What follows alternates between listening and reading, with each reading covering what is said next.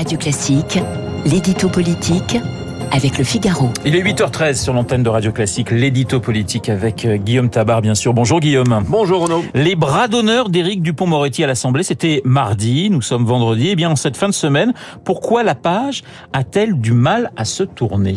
Alors, on pourrait dire parce que depuis, on a vu les images, mais ce serait une fausse explication. Euh, d'autant que ces images, hein, sans bien sûr que ça les excuse, donnent une impression finalement assez moins violente que l'expression pouvait le laisser penser.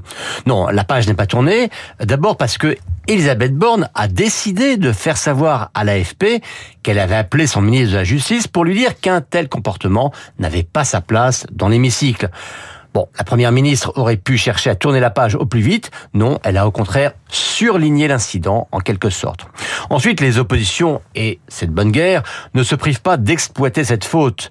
Euh, Olivier Marlex, le président du groupe LR, qui était euh, de facto visé par cette réponse gestuelle, a demandé à Borne de ne pas laisser sans suite ce qu'il a qualifié d'insulte à la représentation nationale, en rappelant que si un député avait fait ça, eh bien, il aurait été passible de très lourdes sanctions. Mais au-delà de son caractère inapproprié, ce bras d'honneur peut-il avoir des, des conséquences politiques? Bah, J'en vois deux. Euh, D'abord, il n'a échappé à personne qu'il y a en ce moment une loi sur les retraites qu'il n'est pas facile de faire voter. Je vous assure, je vous assure personne ne l'a oublié. Bon. Bah, pour, être, pour éviter d'être obligé de recourir au 49.3, euh, la Première ministre est dans l'obligation de décrocher une claire majorité de votes favorables au sein du groupe LR et là encore, on peut logiquement se dire que faire un bras d'honneur à leur président n'est pas tout à fait le meilleur moyen d'obtenir leur soutien.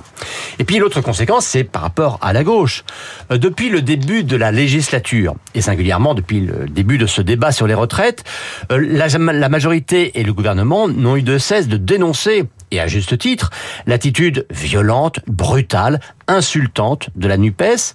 Mais la force de ce reproche a pour corollaire d'avoir un comportement irréprochable. Bah maintenant, hein, chaque fois que les macronistes vont reprocher leurs mots ou leurs gestes aux mélanchonistes, euh, ceux-ci auront beau jeu de rappeler le bras d'honneur de Dupont-Moretti.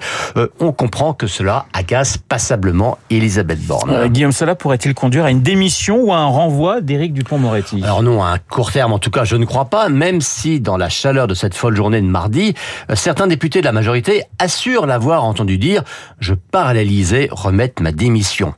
Ensuite, il est quand même au milieu d'un gros chantier sur la justice avec une loi de programmation qui arrive en Conseil des ministres au mois d'avril et qui doit être votée avant l'été.